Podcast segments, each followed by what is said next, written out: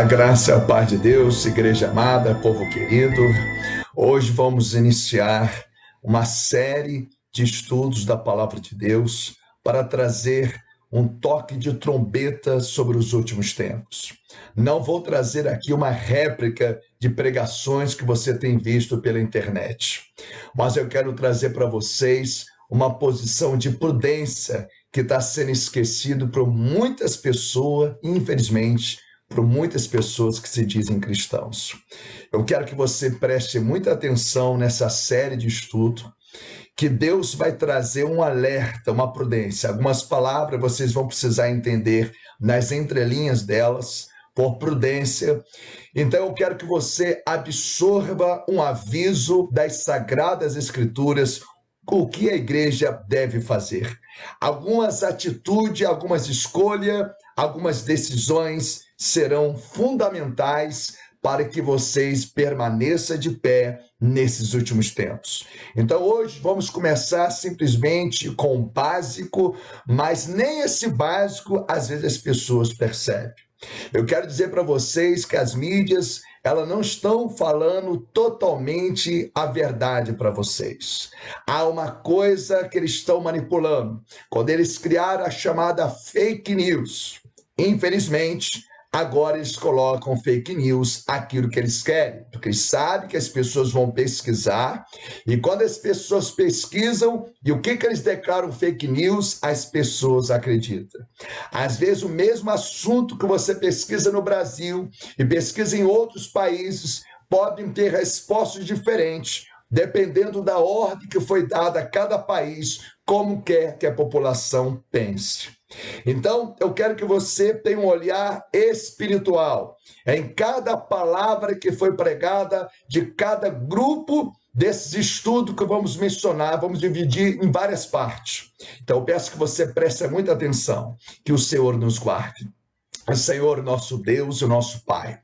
Nesse momento, meu Pai, eu venho pedir ao Senhor a sabedoria do teu espírito, o discernimento da tua verdade para deixar o teu povo prudente, deixar o teu povo alerta e preparado através das revelações das sagradas escrituras.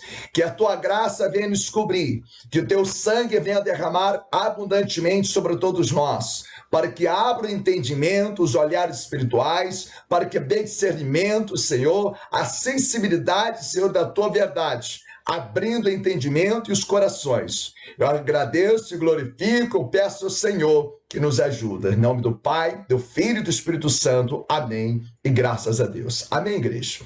Para nós iniciarmos, eu quero dizer para vocês que existe todo um cronograma. Eu creio que todo mundo sabe que eu estou falando, no o cronograma preparado pelas plataformas mundiais. Nós sabemos que há pouco tempo, só uma coisa curiosa para que vocês percebam algumas manobras. Há pouco tempo houve uma minissérie passado a nível Brasil e a nível mundial, que virou até filme.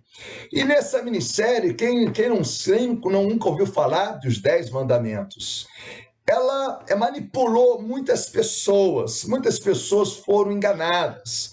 Aí muitas pessoas podem ter falado assim, pastor, mas me despertou em muita fé. Sim, existe aquele que Deus usa e aqueles que usa Deus para outros meios. Vocês perceberam que quando Moisés, naquela minissérie, ele ali, o mar se abriu e ele atravessou, vocês observaram quem foi as pessoas que foram naufragados naquele mar? Vocês observaram? Poucas pessoas observaram. Ou seja, o que, que eu quero dizer para vocês? Naquele naufrágio do Mar Vermelho, a Bíblia ela é clara. E eles ocultaram isso. Será por que, que eles ocultaram? Será que existiam alguns acordos que não poderia romper esses acordos? Penso nisso. Pastor, como assim? Ocultaram o quê?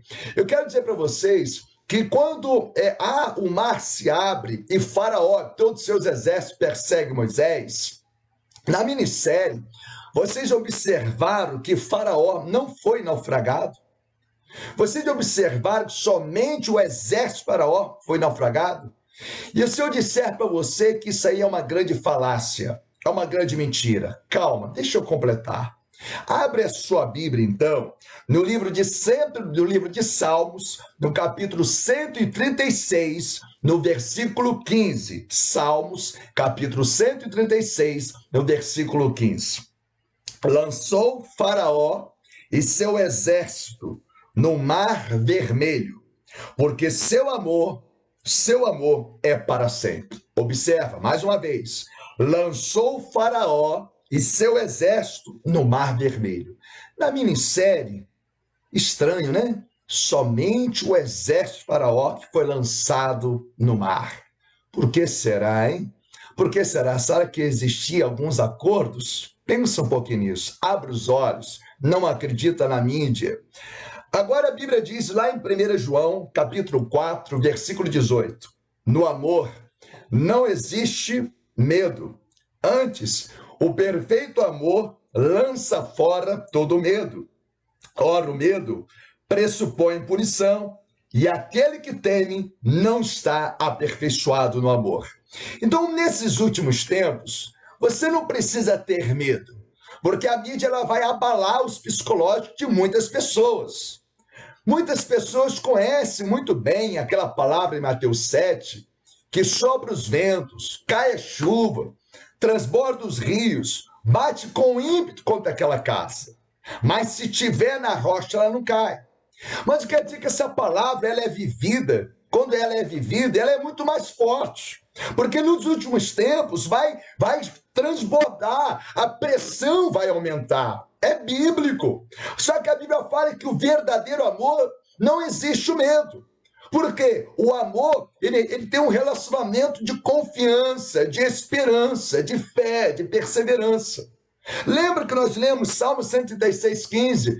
O amor de Deus é tão glorioso, o amor dele dura para sempre. Por durar para sempre, por o amor dele for ser profundo por nós, ele lançou Faraó no mar.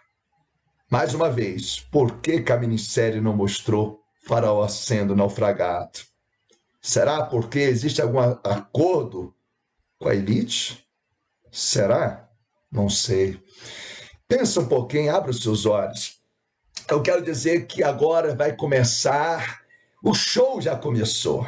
O show da, do medo, da pressão psicológica, da pressão emocional, para te desestabilizar emocionalmente. Deixa eu mostrar para você o que se encontra lá em Josué 1:5. A Bíblia diz assim: Ninguém te poderá resistir durante toda a sua vida. Assim como estive com Moisés, estarei contigo. Jamais te abandonarei, nem te desampararei. Deus estava falando assim para Josué: Josué, assim como eu fui com Moisés, assim serei contigo. E a Bíblia diz que céus e terra passarão, mas a palavra dele permanecerá. Então, assim como Deus foi com Moisés, ele foi com Josué.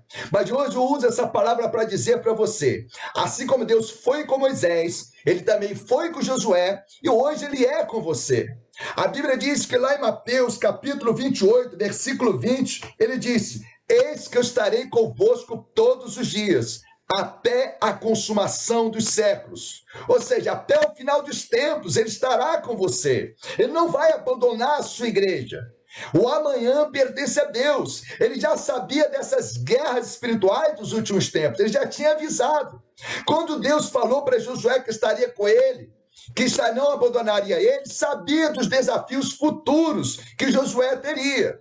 Quando Jesus fala que estaria com a sua igreja nos últimos tempos, sabia que os princípios das dores, das tribulações, não ia ser tempos fáceis. Então não tem que ter medo. Você tem que estar centrado nas sagradas escrituras. A Bíblia diz assim, lá em João, no capítulo 19, versículo 11, fala assim: Ao que Jesus lhe afirmou, lhe afirmou, para quem? Para Pilatos: Não terias qualquer poder sobre mim, se não te fosse dado de cima. Por isso, aquele que me entregou a ti é culpado de um pecado ainda maior. O próprio Jesus está falando para Pilatos: Pilatos, você só, você só tem essa autoridade porque há a permissão do meu Pai. É um momento só, mas esse momento de Pilatos não ia ser para sempre, porque a morte não pôde conter Jesus. Jesus, quando estava com seus discípulos, já tinha falado: o filho do homem será entregue e ao terceiro dia ressuscitará.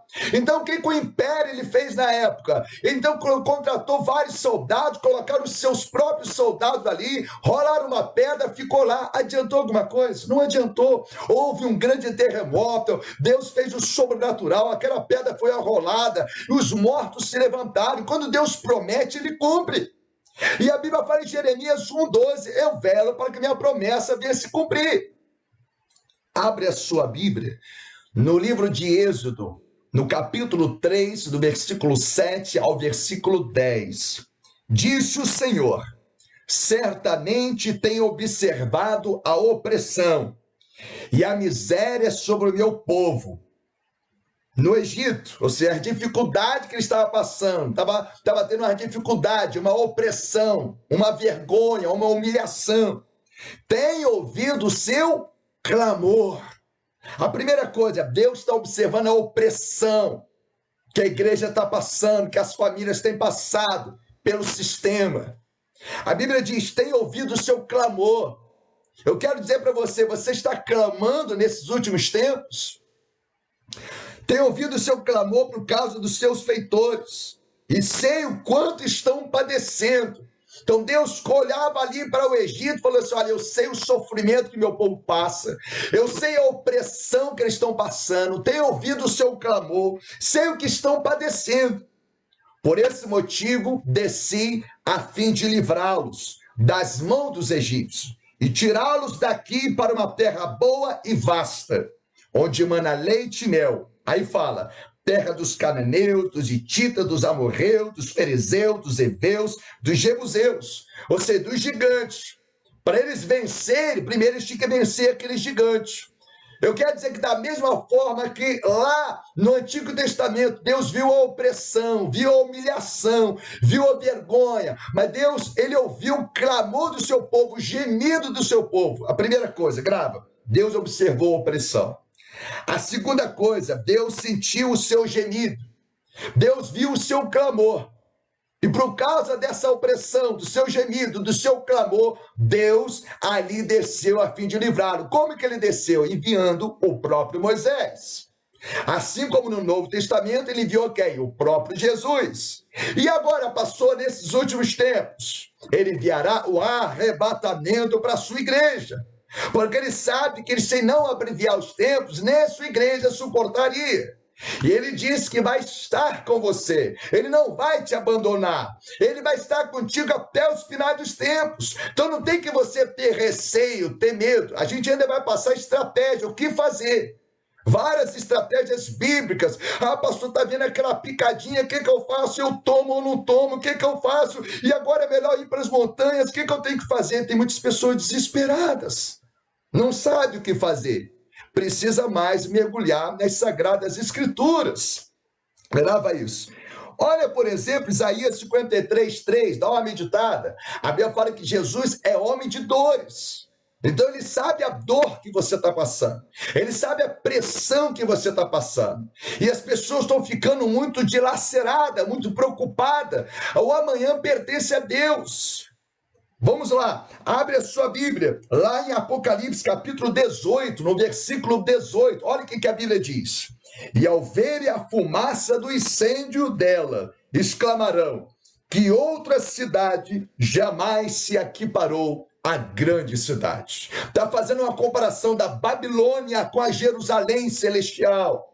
Eu quero dizer para você uma linguagem espiritual, uma linguagem querigmática. Eu quero dizer que aqui o contexto vai falar que a Babilônia se achava melhor, se achava melhor. Mas a Bíblia diz, por exemplo, lá em Apocalipse 18, versículo 9, a Bíblia diz assim: os reis da terra que com ela se prostituíram e aproveitaram do seu luxo se desesperarão e prantearão por ela assim que avistarem a fumaça do seu incêndio. Por isso que lá no 18 fala que cidade se compara à grande cidade. A Babilônia não se compara com o reino dos céus. Babilônia não se compara com a Jerusalém celestial. Eu quero dizer que por mais alarido, por mais alarido pela nova ordem econômica que esteja preparando, assombrando o povo, a sociedade, a economia, eu quero dizer que Apocalipse ele se revela numa prática política, numa prática econômica, numa prática social. Grava isso, mas Deus, ele nunca perde uma batalha. Você pode ter perdido uma guerra, mas você não perdeu a batalha, porque do Senhor é a guerra. 1 Samuel 17 vai falar sobre isso. Eu quero dizer que Deus não te abandonou. Jeremias 51, no versículo 50, a Bíblia diz assim: Vós que escapaste da espada, você que ainda está de pé, você ainda que permanece de pé, e depois depressa não permaneçais um só momento, não fique estagnado. E de lembrai-vos com devoção de Yahvé, vosso Deus, em terra distante, pensai com carinho em Jerusalém. Tem versão bíblica que fala assim: Subi Jerusalém a vossa mente, deixa que o reino dos céus esteja, sabe, pegando fogo no seu coração.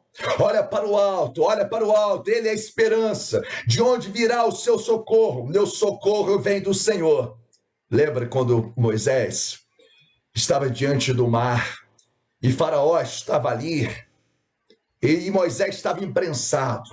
De um lado estava Faraó e o seu exército, do outro lado estava o mar. E Deus fala assim para Moisés: Moisés, por que clama a mim? Diga a meu povo que marche. Eu fui nove anos como fuzileiro naval. Eu aprendi muito bem o significado da marcha. É uma demonstração de disciplina, de poder, de autoridade, de organização. O adversário quer desorganizar a sua mente. Ele quer criar um colapso, um curto-circuito nas suas emoções. Ele quer te desestabilizar emocionalmente. Por isso, quando Deus fala, diga meu povo que marche, Deus quer que você tenha uma disciplina de esperança, de fé, de perseverança. Não é para você entrar no desespero. Nós vamos dar armas, o que fazer. No decorrer de várias, de várias partes, vamos falar para você. Mas a primeira coisa que eu quero falar para todos vocês: não tenha medo. Não tenha medo. Abre a sua Bíblia lá em Efésios, no capítulo 1. No capítulo 1, a Bíblia diz assim, no versículo, no versículo 20. Nunca esqueça desses versículos. Esse mesmo poder que agiu em Cristo ressuscitando dos mortos, entronizando à sua direita nas regiões celestiais, muito acima de toda potestade e autoridade, poder e domínio. Grava isso, muito acima, muito além, acima de todos os principados, acima de todas essas potestades, poder e domínio e de todo nome que possa ser pronunciado, não somente nesta era, mas da mesma forma na que há de vir. Ou seja, num futuro distante, que hoje nós estamos vivendo, do amanhã. Ou seja, Deus está falando aqui para você que Jesus está acima de todas essas coisas. Nada acontece nessa terra sem a permissão do nosso Deus. Deus está dizendo aqui: eu estou no controle, estou acima de tudo isso. Versículo 22. Também sujeitou tudo, tudo que existe debaixo de seus pés e o designou cabeça sobre absolutamente tudo, tudo que há, e o concedeu à igreja. Deus deu poder e autoridade para a sua igreja. Pastor, como que eu venço? Tem uma aliança forte com Deus. Tem uma aliança de santidade, de consagração, de renúncia, de fé, de perseverança, de esperança. Marche, marche nesses últimos tempos. Olha para o alto, olha para o céu. O governo está sobre os ombros de Jesus. Ele é o verdadeiro governo para você. A Bíblia fala lá em Isaías, né? Na profecia sobre o nascimento de Jesus. E o governo está sobre os seus ombros. Ele será chamado maravilhoso, conselheiro, Deus forte, Pai da eternidade e príncipe da paz. Não tenha medo nos últimos tempos. No próximo bloco, a gente vai dar continuidade. O que fazer nesses últimos tempos? Como eu devo agir? Como eu devo proceder? O que eu não devo fazer? O que, que a Bíblia tem para me informar? O que, que a Bíblia tem para me proteger? Será que o meu organismo, meu DNA vai ser alterado? O que, que eu tenho que fazer? Não perca o próximo bloco, eu tenho certeza que a cada bloco Deus vai ampliar e potencializar a sua fé. Vamos orar? Senhor, nosso Deus e nosso Pai. Em primeiro lugar, eu quero te agradecer, eu quero engrandecer e glorificar o teu santo nome. Eu quero te agradecer, meu Pai, pelo teu amor, pelos teus cuidados. E eu peço que teu Espírito Santo venha ampliar, potencializar a visão de cada um dos teus guerreiros e tuas guerreiras. Tira, meu Pai, o espírito de medo, o espírito de inércia, o espírito de opressão, de ansiedade, de frustração, meu Pai, espírito de, angústia, meu Pai, e coloca a unção meu, da ousadia, da perseverança e da esperança e da fé. E que esse amor que lança fora todo medo, vença a evidência em cada coração. Em nome do Pai, do Filho e do Espírito Santo. Amém. E graças a Deus. Que essa palavra venha a ser um toque de trombeta para que os próximos encontros Deus vai ampliando e amadurecendo a nossa fé. Fica na paz de Jesus e que Deus nos abençoe.